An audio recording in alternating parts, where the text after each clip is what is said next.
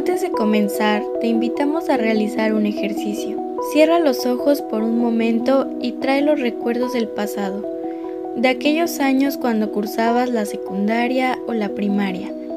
Recuerda tu libro de historia o de biología, por ejemplo. ¿Recuerdas las imágenes que había en ellos? Dime, ¿qué pasaría si no las tuviera?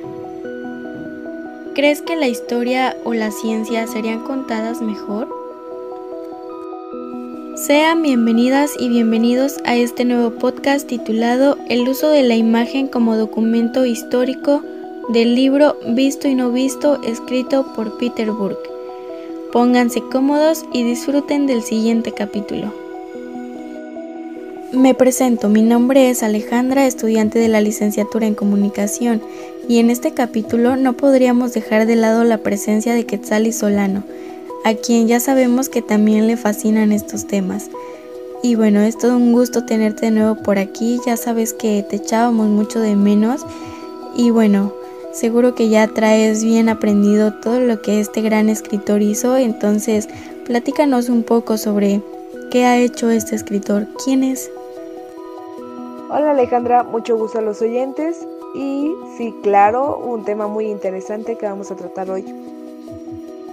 Peter Burkey es historiador especializado en la historia social y cultural de la primera edad moderna en Europa y estudioso de la historia social del conocimiento, reconocido como uno de los grandes renovadores de la historiografía en el impulso interdisciplinar que le dio la investigación histórica, Propicio de la medición entre la historia, la antropología y la sociología. Es catedrático emérico de la Historia Cultural de la Universidad de Cambridge y miembro de Manuel College. Ha sido profesor visitante o investigador en números de universidades en Europa, América. Es miembro de la Academia Británica y de la Academia Europea. Ha sido distinguido a un doctor honoris causa por las universidades de Lund, Copague, Bucarest y ha publicado 26 libros.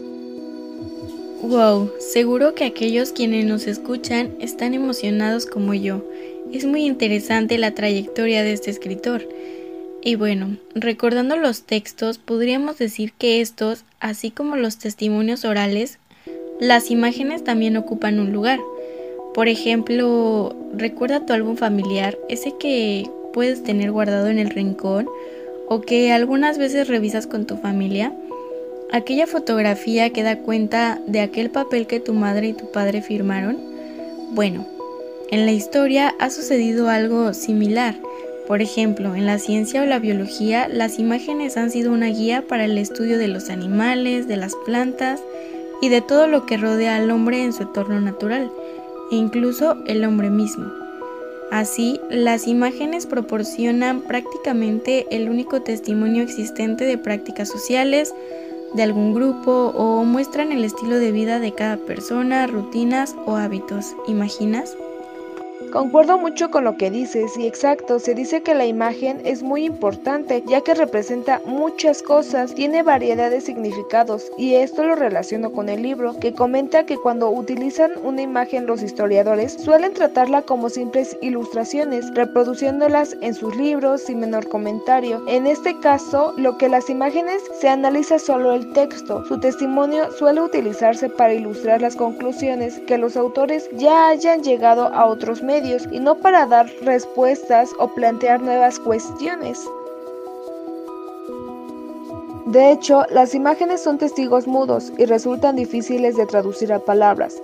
Es preciso tener en cuenta los cambios que se producen en este tipo de imagen disponible y determinados lugares y momentos que han tenido en un lugar de terreno y producción de imagen.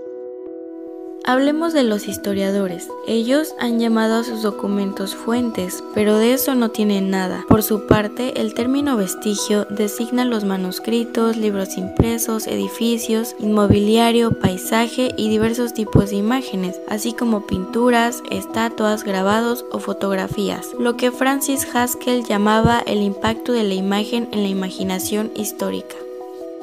Esto que acabas de decir, no sé, pero me viene un recuerdo claro sobre la imagen, que marca y son necesarias para tener un significado, una explicación, ¿no crees?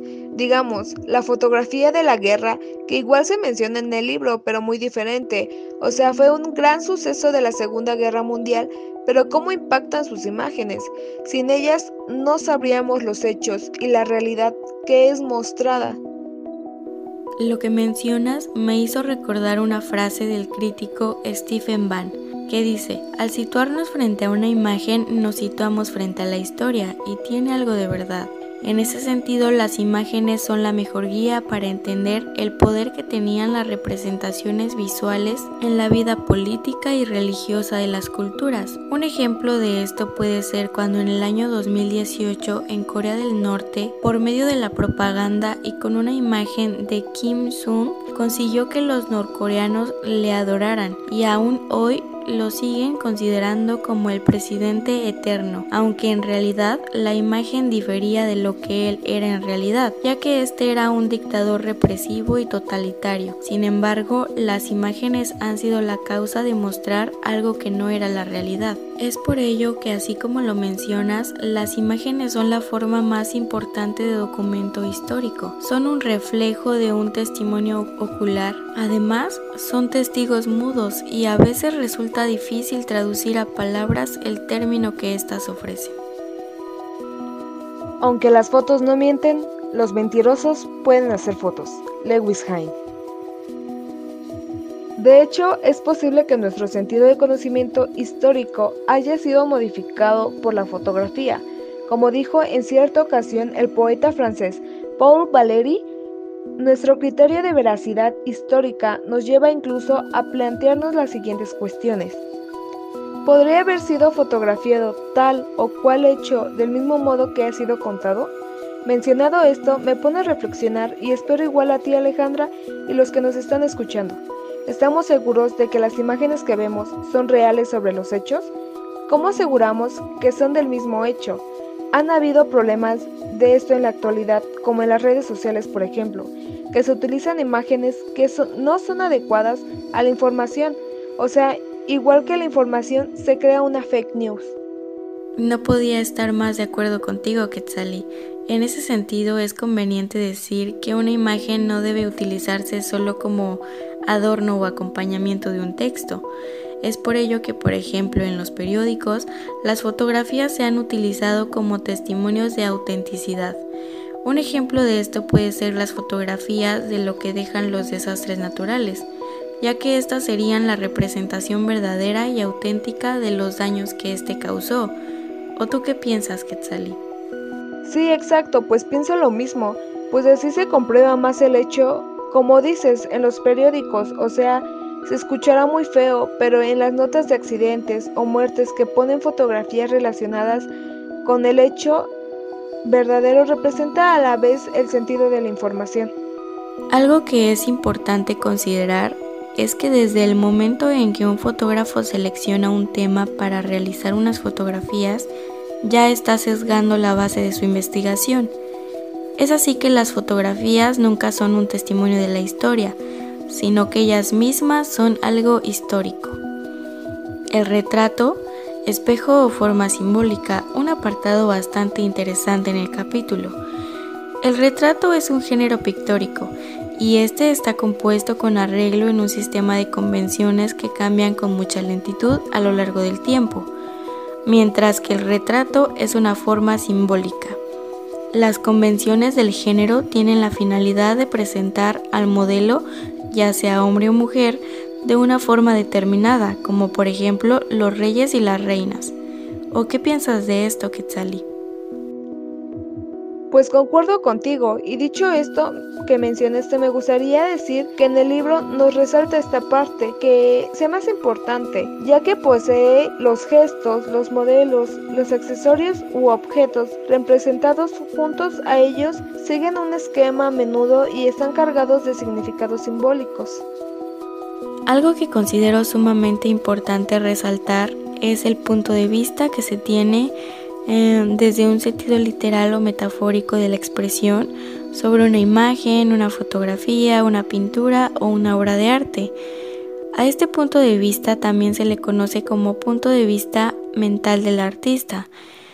Este nos permite plantearnos, por ejemplo, el hecho de que si el gusto puede ser individual o colectivo. En ese sentido, la visión del gusto individual puede estar determinada por diversas cuestiones, como lo son cuestiones sociales, cuestiones étnicas, económicas o de edad, que hacen que cuando más compartan dichas cuestiones entre los individuos, los gustos pueden coincidir.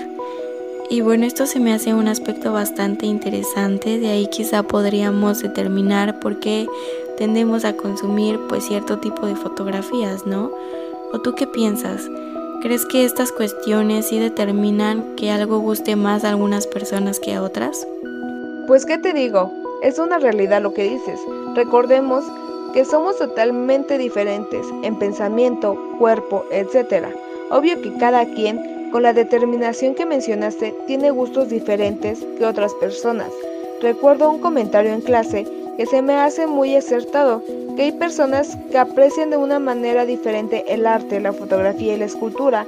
No cualquiera tiene ese conocimiento extenso para tener y relacionar sus gustos con otras personas. Es así que las imágenes pueden dar testimonio de aquello que no se expresa con palabras son valiosos documentos de las cosmovisiones existentes en la realidad. En el caso de las imágenes, su testimonio resulta más fiable cuando nos dicen algo que en realidad los artistas saben que no saben. Gracias por escucharnos, esperamos que haya sido de su agrado. Ahora ya saben lo valiosa que puede ser una imagen. Recuerda, con sentido y significado seguro no perderá su valor. Nos vemos en el próximo capítulo de Teoría de la Imagen. Seguro lo disfrutarán. Que tengan un excelente día. Hasta pronto.